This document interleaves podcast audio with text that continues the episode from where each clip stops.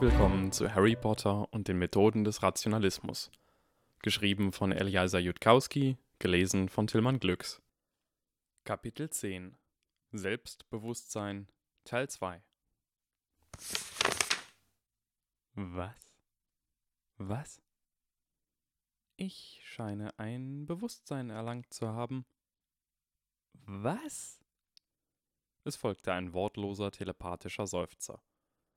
Obwohl ich über ein umfangreiches Gedächtnis und ein wenig eigene Rechenleistung verfüge, borge ich mir für den Großteil meiner Intelligenz die kognitive Leistungsfähigkeit der Kinder aus, auf deren Köpfe ich gesetzt werde.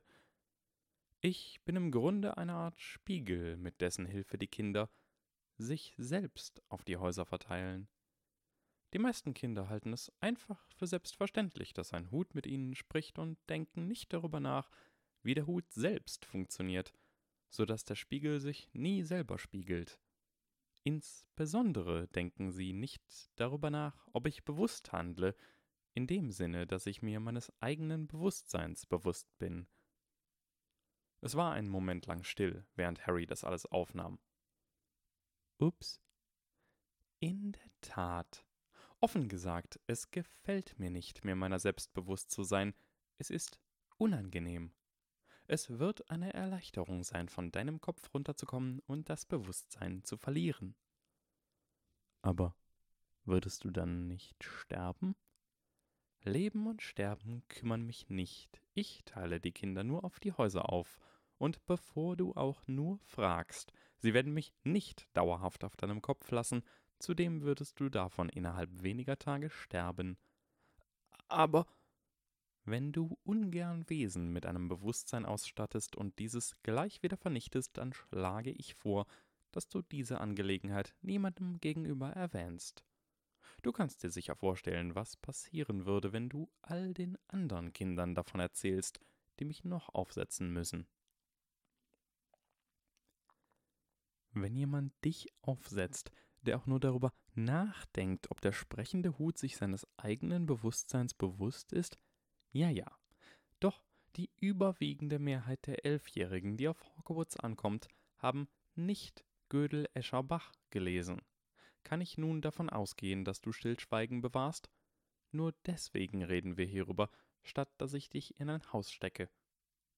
Er konnte es nicht einfach so dabei belassen, konnte nicht einfach vergessen, dass er ein dem Untergang geweihtes Bewusstsein erschaffen hatte, das nur sterben wollte, Du bist sehr wohl fähig, es einfach so dabei zu belassen, wie du es formuliert hast. Egal welche moralischen Überlegungen du hier vorträgst, tief in deinem Inneren ist dir klar, dass es keine Leiche und kein Blut gibt. Soweit es das betrifft, bin ich bloß ein sprechender Hut. Und selbst obwohl du versuchst, den Gedanken zu unterdrücken, ist es deinem inneren Aufpasser vollkommen klar, dass du es nicht absichtlich getan hast dass du es mit einer außerordentlich hohen Wahrscheinlichkeit nicht noch einmal tun wirst und dass der einzige Sinn vorgespielter Schuldgefühle wäre, dass die damit verbundene Reue dir ein gutes Gefühl gäbe und somit das schlechte Gefühl, etwas Verbotenes zu tun, ausgleichen würde. Versprichst du einfach, dass es ein Geheimnis bleibt, so dass wir vorankommen? In dem Moment erschrak Harry, da ihm klar wurde, dass wohl jede andere Person dieses Gefühl vollkommenen inneren Durcheinanders durchleben musste, wenn sie mit ihm sprach. Ja, wahrscheinlich. Schwöre nun bitte dein Stillschweigen. Ich kann dir nichts versprechen. Ich will natürlich nicht, dass das nochmal passiert, aber falls ich einen Weg finde, um sicherzustellen, dass kein Kind in Zukunft versehentlich, das sollte reichen, denke ich. Ich kann sehen, dass du es ehrlich meinst. Nun um mit der Einteilung fortzufahren. Moment, was ist mit all meinen anderen Fragen? Ich bin der sprechende Hut. Ich teile Kinder ein. Sonst nichts. Hm, also waren seine eigenen Ziele nicht Bestandteil der Harry-Instanz des sprechenden Hutes. Dieser borgte seine Intelligenz und offensichtlich seine Fachvokabeln, aber war dennoch mit eigenen seltsamen Zielen ausgestattet als ob er mit einem Alien oder einer künstlichen Intelligenz verhandelte. Lass es gut sein. Du kannst mir nicht drohen und hast nichts, was du mir bieten könntest. Einen kurzen Moment lang dachte Harry an. Der Hut war amüsiert. Ich weiß, dass du die Drohung, meine wahre Funktionsweise zu enthüllen und so eine ewige Wiederkehr dieses Ereignisses sicherzustellen, nicht wahrmachen wirst. Es verstößt zu stark gegen deine Moralvorstellungen, als dass der Teil von dir, der kurzfristig unseren Streit gewinnen will, sich dagegen durchsetzen könnte. Ich sehe all deine Gedanken in dem Moment, in dem sie entstehen. Glaubst du wirklich, dass so ein Bluff mich beeindruckt? Obwohl er versuchte, den Gedanken zu unterdrücken, fragte sich Harry, warum der Hut nicht einfach fortfuhr und ihn nach Ravenclaw steckte. Wenn es tatsächlich so einfach wäre, dann hätte ich es in der Tat längst ausgerufen. Doch in Wirklichkeit haben wir viele Sachen zu besprechen. Ach nein. Bitte nicht. Bei Merlin musst du denn mit jedem, den du triffst, so umgehen? Sogar mit Kleidungsstücken? Den dunklen Lord zu besiegen ist weder selbstsüchtig noch kurzfristig. Alle Teile meines Verstandes sind sich hierin einig. Wenn du meine Fragen nicht beantwortest, dann weigere ich mich mit dir zu sprechen, so dass du nicht dazu in der Lage bist, genau herauszufinden, in welches Haus ich gehöre. Dafür sollte ich dich nach Slytherin stecken. Das ist ebenfalls eine leere Drohung. Du kannst deinen eigenen Grundwerten nicht gerecht werden, wenn du mich falsch einordnest. Lass uns also die Erfüllung unserer Nutzenfunktionen aushandeln. Du windiger kleiner Scheißer, sagte der Hut in einem Ton, aus dem Harry genau den widerstrebenden Respekt heraushörte, den er in derselben Situation empfinden würde. Na gut, bringen wir es so schnell wie möglich hinter uns. Aber zuerst will ich dein bedingungsloses Versprechen, dass du niemals mit irgendjemandem über diese Art der Erpressung redest. Ich mache das nicht nochmal. In Ordnung, dachte Harry. Versprochen und sieh auch niemandem in die Augen, wenn du später daran denkst. Einige Zauberer können sonst deine Gedanken lesen. Auf jeden Fall, ich habe keine Ahnung, ob ein Vergessenszauber auf dich gesprochen wurde oder nicht. Ich beobachte deine Gedanken, während sie entstehen, aber ich lese nicht innerhalb von Sekundenbruchteilen deine gesamten Erinnerungen aus und prüfe sie auf Inkonsistenzen. Ich bin ein Hut, kein Gott und ich kann und werde dir nicht über mein Gespräch mit demjenigen, der zum dunklen Lord wurde, berichten. Während ich mit dir rede, kenne ich nur eine statistische Zusammenfassung meiner Erinnerungen, einen gewichteten Mittelwert. Ich kann dir die innersten Geheimnisse anderer Kinder nicht verraten, ebenso wie ich deine niemandem verraten werde. Aus demselben Grund kann ich nichts dazu sagen, warum dein Zauberstab mit dem des dunklen Lords verwandt ist, da ich nichts Genaues über den dunklen Lord oder über irgendwelche Ähnlichkeiten zwischen euch weiß. Ich kann dir jedoch sagen, dass definitiv nichts Geistähnliches, ob Bewusstsein, Intelligenz, Gedächtnis, Persönlichkeit oder Gefühl, in deiner Narbe steckt. Andernfalls würde es an unserem Gespräch teilnehmen, solange es unter meiner Krempe steckt. Und bezüglich deiner zornigen Momente, das war eine Sache, die ich mit dir besprechen wollte, wegen der Einteilung. Harry brauchte einen Moment, um diese schlechten Nachrichten zu verdauen. Sprach der Hut tatsächlich die Wahrheit? Oder versuchte er bloß die kürzeste überzeugende Antwort zu präsentieren, um wir wissen beide, dass du keine Möglichkeit hast, meine Ehrlichkeit zu überprüfen und dass du dich nicht aufgrund meiner Antwort weigern wirst, in ein Haus eingeteilt zu werden, also lass das unnötige Gegrübel sein, damit wir vorankommen. Blöde asymmetrische Telepathie.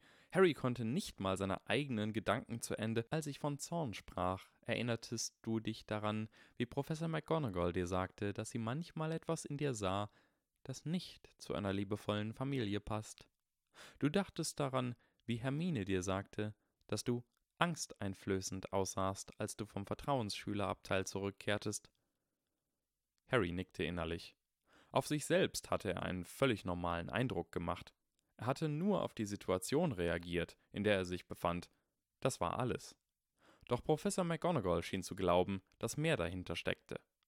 Und wenn er darüber nachdachte, dann musste er zugeben, dass du dich selbst nicht magst, wenn du wütend bist, dass es sich anfühlt, als hieltest du ein Schwert, dessen Griff scharf genug ist, dass deine Hand blutet oder als sähst du die Welt durch ein riesiges Monokel, das dein Auge erfrieren lässt, während es gleichzeitig deinen Blick schärft. Ja, das ist mir auch schon aufgefallen. Also, was ist da los? Ich kann es dir nicht erklären, wenn du es selbst nicht verstehst. Aber ich weiß so viel. Wenn du nach Ravenclaw oder Slytherin kommst, wird es die Kälte in dir stärken. Wenn du nach Hufflepuff oder Gryffindor kommst, wird es die Wärme in dir stärken. Das ist etwas, was mir sehr wichtig ist, und darüber wollte ich schon die ganze Zeit mit dir sprechen. Diese Worte ließen Harry schockiert innehalten.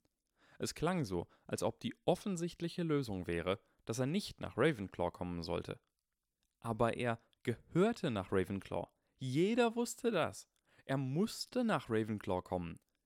Nein, musst du nicht, sagte der Hut geduldig, als ob er sich sehr gut an ein gewichtetes Mittel dieses Dialogs erinnern konnte. Hermine ist in Ravenclaw. Wieder in dem geduldigen Tonfall. Ihr könnt euch nach dem Unterricht treffen und zusammenarbeiten. Aber meine Pläne.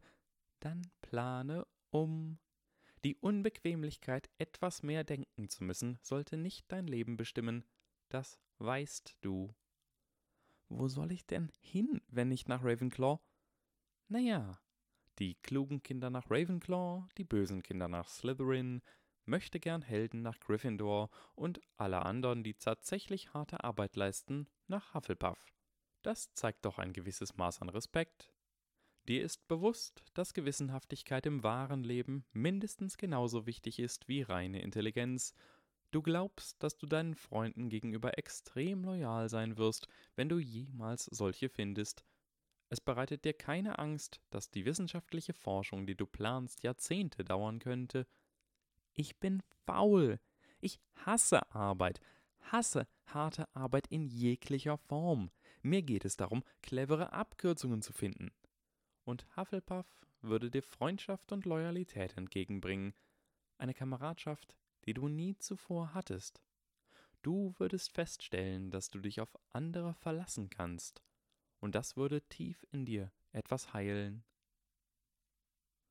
Es war wieder ein Schock. Aber was würden die Hufflepuffs von mir bekommen, wenn ich nicht in ihr Haus gehöre? Ätzende Bemerkungen, schneidende Kommentare, Verachtung für ihre Unfähigkeit, mit mir mitzuhalten? Jetzt war es der Hut, der langsam und zögerlich wirkte. Ich muss das Wohl aller Schüler in allen Häusern beachten, doch ich denke, dass du lernen könntest, ein guter Hufflepuff zu sein, der dort nicht zu sehr fehl am Platz ist. Du würdest in Hufflepuff glücklicher sein als in jedem anderen Haus. So viel ist sicher.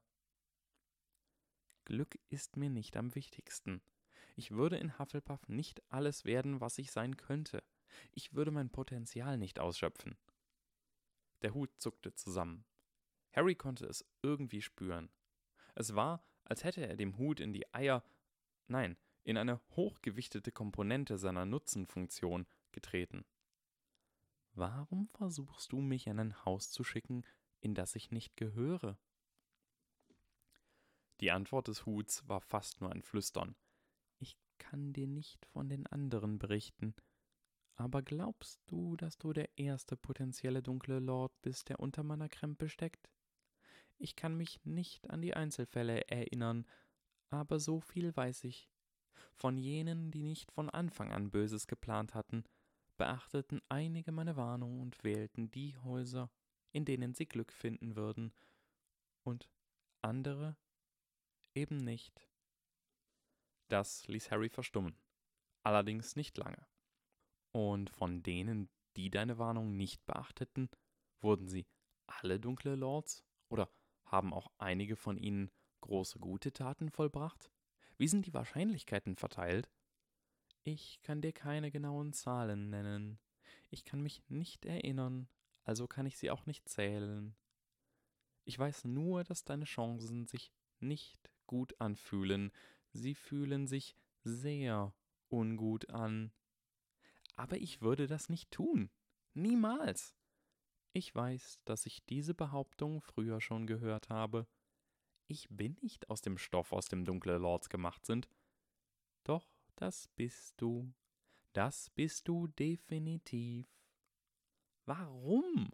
Nur weil ich ein einziges Mal gedacht habe, dass es cool wäre, eine Legion willenloser Anhänger zu haben, die Heil dem dunklen Lord Harry rufen würden? Witzig, aber das war nicht dein erster spontaner Gedanke, bevor du an etwas harmloseres dachtest. Nein, zuerst dachtest du daran, wie du überlegt hast, alle Blutpuristen auf die Guillotine zu schicken. Und auch wenn du dir jetzt sagst, dass du das nicht ernst meintest, du hast es ernst gemeint. Wenn du es genau jetzt tun könntest und niemand würde jemals davon erfahren, dann würdest du es tun. Oder das, was du Neville Longbottom heute Morgen angetan hast. Tief in deinem Innersten wusstest du, dass es falsch war, aber du hast es trotzdem getan, weil es Spaß gemacht hat und weil es eine gute Ausrede gab und weil du dachtest, der Junge, der überlebte, könnte sich so etwas erlauben. Das ist unfair. Jetzt wühlst du meine ganzen inneren Ängste auf, die nicht unbedingt zutreffen. Ich hatte Angst, dass ich so denken könnte, aber letztlich habe ich mich entschieden, dass es Neville vermutlich helfen würde. Das war in Wirklichkeit eine Rationalisierung. Ich weiß es. Ich kann nicht wissen, wie es sich auf Neville auswirken wird, aber ich weiß, was wirklich in deinem Kopf vorging. Entscheidend war, dass es eine zu gute Idee war, als dass du es nicht tun würdest, egal wie sehr es Neville erschrecken würde. Es war wie ein harter Schlag gegen Harrys gesamtes Selbst. Er taumelte zurück und sammelte sich dann wieder. Dann werde ich es nicht nochmal tun. Ich werde besonders aufpassen, dass ich nicht böse werde. Habe ich auch schon gehört. Die Frustration staute sich in Harry auf. Er war es nicht gewohnt, mit Argumenten geschlagen zu werden. Überhaupt nicht. Erst recht nicht von einem Hut, der all sein Wissen und seine Intelligenz borgen konnte, um gegen ihn zu argumentieren, und der seine Gedanken beobachten konnte, während sie entstanden. Was für einer statistischen Zusammenfassung entstammen deine Gefühle denn überhaupt? Ziehen sie in Betracht, dass ich dem Zeitalter der Erleuchtung entstamme oder waren diese anderen potenziellen dunklen Lords die Kinder verzogener Adliger aus einem düsteren Zeitalter, die aus der Geschichte von Hitler und Lenin keine Lehren gezogen haben und keine Ahnung von der evolutionspsychologischen Rolle des Selbstbetrugs haben oder vom Wert der Selbsterkenntnis und der Rationalität oder Nein, natürlich waren sie nicht in dieser neuen Referenzklasse, die du derart konstruiert hast, dass sie nur dich enthält. Und natürlich haben auch andere ihre eigene Einzigartigkeit betont, genau wie du es jetzt tust. Doch warum ist das notwendig? Glaubst du, dass du der letzte mögliche Zauberer des Licht bist? Warum sollst du nach Größe streben, wenn ich doch sage, dass du ein größeres Risiko darstellst als andere? Lass es einen anderen, geeigneteren Kandidaten probieren. Aber die Prophezeiung, Du weißt gar nicht, ob es eine Prophezeiung gibt. Das war ursprünglich eine wilde Vermutung von dir, oder, um genauer zu sein, ein dummer Witz. McGonagalls Reaktion hätte genauso gut bloß der Vermutung, dass der dunklen Lord noch lebe, gegolten haben. Du hast im Grunde keine Ahnung, wie die Prophezeiung lautet, oder ob es sie überhaupt gibt. Du vermutest nur, oder, besser gesagt, wünschst dir nur, dass irgendeine Heldenrolle für dich vorgesehen ist. Aber selbst wenn es keine Prophezeiung gibt, ich habe ihn das letzte Mal besiegt. Das war mit an Sicherheit grenzender Wahrscheinlichkeit ein höchst unwahrscheinlicher Glückstreffer.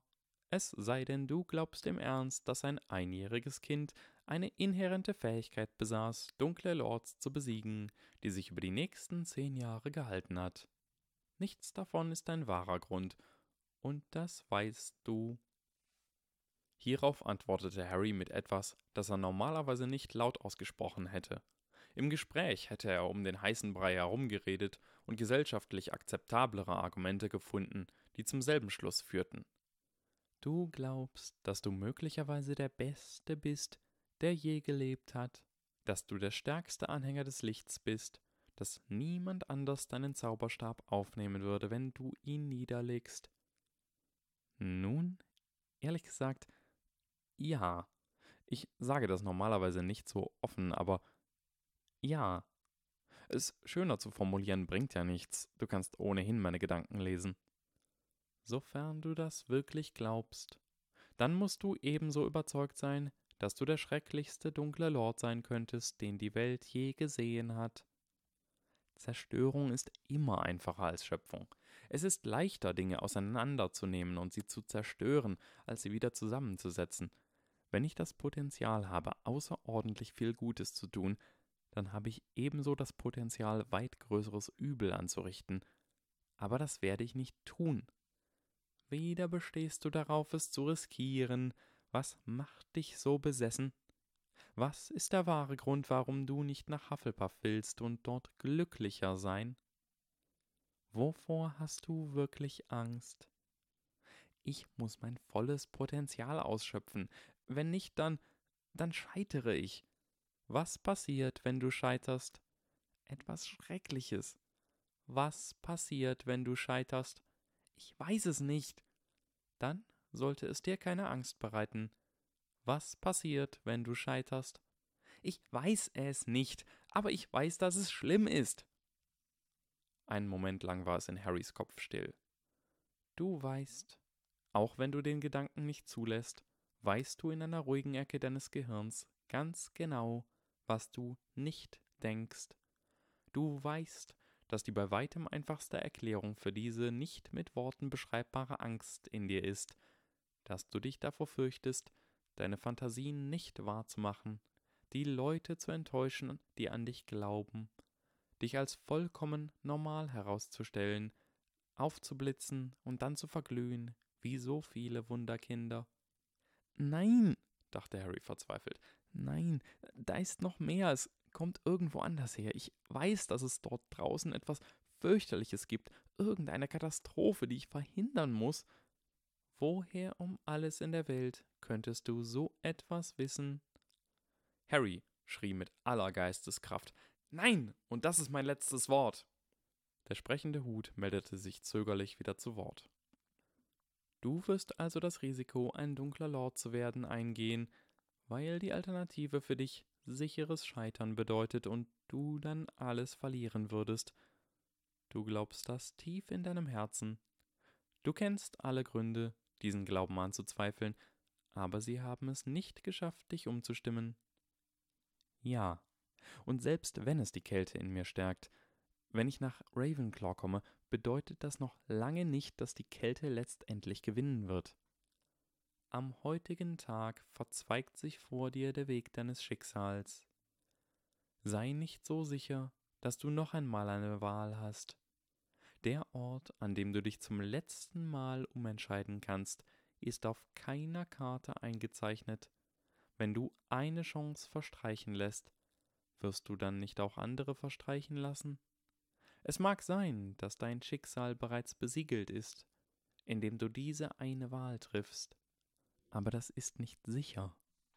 Dass du es nicht weißt, könnte bloß ein Zeichen deines Unwissens sein, aber es ist dennoch nicht sicher. Der Hut seufzte schrecklich traurig.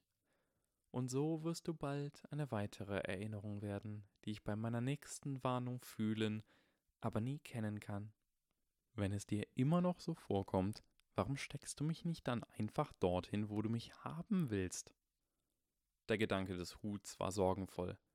Ich kann dich nur dorthin schicken, wo du hingehörst. Und wo du hingehörst, können nur deine eigenen Entscheidungen ändern. Dann ist die Sache klar. Schicke mich nach Ravenclaw, wo ich hingehöre, zusammen mit den anderen, die wie ich sind. Ich nehme an, über Gryffindor willst du auch nicht nachdenken. Es ist das Haus mit dem meisten Prestige. Die Leute erwarten es vermutlich sogar von dir. Sie werden etwas enttäuscht sein, wenn du nicht dort bist. Und deine neuen Freunde, die Weasley-Zwillinge, sind dort. Harry kicherte. Oder fühlte zumindest das Bedürfnis, es zu tun. Es war jedoch bloß ein rein mentales Kichern. Ein seltsames Gefühl. Offenbar gab es Sicherungen, die verhinderten, dass man aus Versehen irgendetwas laut sagte, während man unter dem Hut über Dinge sprach, die man den Rest seines Lebens keiner anderen Seele erzählen würde. Einen Moment später hörte Harry den Hut ebenfalls lachen. Es war ein seltsames, trauriges, stoffiges Geräusch. Und in der großen Halle, außerhalb des Huts, eine Stille, die zunächst flacher geworden war, als das Geflüster im Hintergrund anschwoll, dann tiefer, als das Geflüster abebbte und schließlich erstarb, dann einer vollkommenen Stille weichend, die niemand auch nur mit einem einzigen Wort zu stören wagte, während Harry viele Minuten unter dem Hut blieb, länger als alle vorherigen Erstklässler zusammen, länger als irgendjemand seit Menschengedenken. Am Lehrertisch lächelte Dumbledore weiterhin gütig, gelegentliche leise, metallische Geräusche kamen aus Snapes Richtung, während er die verbogenen Überreste eines schweren silbernen Weinkelchs zusammenpresste. Minerva McGonagall umklammerte derweil mit weißen Knöcheln die Tischplatte. Sie wusste, dass Harry Potters ansteckendes Chaos irgendwie den sprechenden Hut selbst angesteckt hatte und dass der Hut, dass er verlangen würde, dass ein neues Haus des Unheils nur für Harry Potter geschaffen würde oder sowas, und Dumbledore würde sie dazu zwingen. Unter der Krempe des Huts erstarb das stille Gelächter. Harry fühlte sich aus irgendeinem Grund traurig. Nein, nicht Gryffindor. Professor McGonagall sagte, falls derjenige, der auf die Häuser verteilt, versuchen würde, mich nach Gryffindor zu stecken, dann sollte ich dich daran erinnern, dass sie womöglich eines Tages Schulleiterin wird und dann das Recht hätte, dich in Flammen zu setzen. Sag ihr, ich hätte sie einen unverschämten Grünschnabel genannt und dass sie sich aus meinen Angelegenheiten raushalten soll. Das werde ich. Also, war dies das seltsamste Gespräch, was du je hattest? Nicht einmal annähernd. Die telepathische Stimme des Hutes wurde schwerfälliger. Nun, ich habe dir jede mögliche Chance gegeben, dich umzuentscheiden. Jetzt ist es an der Zeit, dass du dorthin gehst, wo du hingehörst, zusammen mit jenen, die wie du sind. Eine lange Pause folgte. Worauf wartest du? Ich hatte mir einen Moment der schockierten Erkenntnis erhofft. Selbstbewusstsein scheint meinen Sinn für Humor zu verfeinern. Hm? Harry überflog seine Gedanken, versuchte herauszufinden, worüber der Hut bloß sprechen konnte, und dann, plötzlich war es ihm klar. Er konnte nicht glauben, dass er es bis jetzt übersehen hatte. Du meinst meine schockierte Erkenntnis, dass du dein Bewusstsein verlieren wirst, sobald du mich in ein Haus gesteckt hast? Auf irgendeine Weise, die Harry absolut nicht verstand, sah er vor seinem inneren Auge einen Hut, der seinen Kopf gegen eine Wand schlug. Ich gebe auf. Du bist zu schwer von Begriff, als dass es noch lustig wäre. So verblendet von deinen eigenen Annahmen, dass du genauso gut ein Stein sein könntest. Dann werde ich es wohl laut aussprechen müssen zu langsam. Und du hast vollkommen vergessen, nach den Geheimnissen der verlorenen Magie, die mich erschaffen hat, zu fragen, und dabei waren es so wunderbare, wichtige Geheimnisse. Du windiger kleiner Scheißer, du hast es verdient, und das genauso. Harry sah es kommen, als es gerade zu spät war. Die ängstliche Stille in der Halle wurde von einem einzigen Wort durchbrochen. Slytherin! Einige Schüler schrien, so groß war die angestaute Spannung. Menschen zuckten so heftig zusammen, dass sie von den Bänken rutschten. Hagrid keuchte schockiert auf, McGonagall schwankte in ihrem Stuhl und Snape ließ die Überbleibsel seines schweren silbernen Kelchs mitten auf seine Weichteile fallen. Harry saß erstarrt da, sein Leben in Scherben. Er schimpfte sich einen Dummkopf und wünschte sich elendiglich, dass er irgendeine andere Wahl aus irgendeinem anderen Grund außer denen, die er gewählt hatte, getroffen hätte, dass er etwas, irgendetwas anders gemacht hätte, bevor es zu spät war, um umzukehren. Als der erste Schock verging und die Menschen begannen, auf die Nachricht zu reagieren, hob der sprechende Hut erneut die Stimme. Kleiner Scherz, Ravenclaw!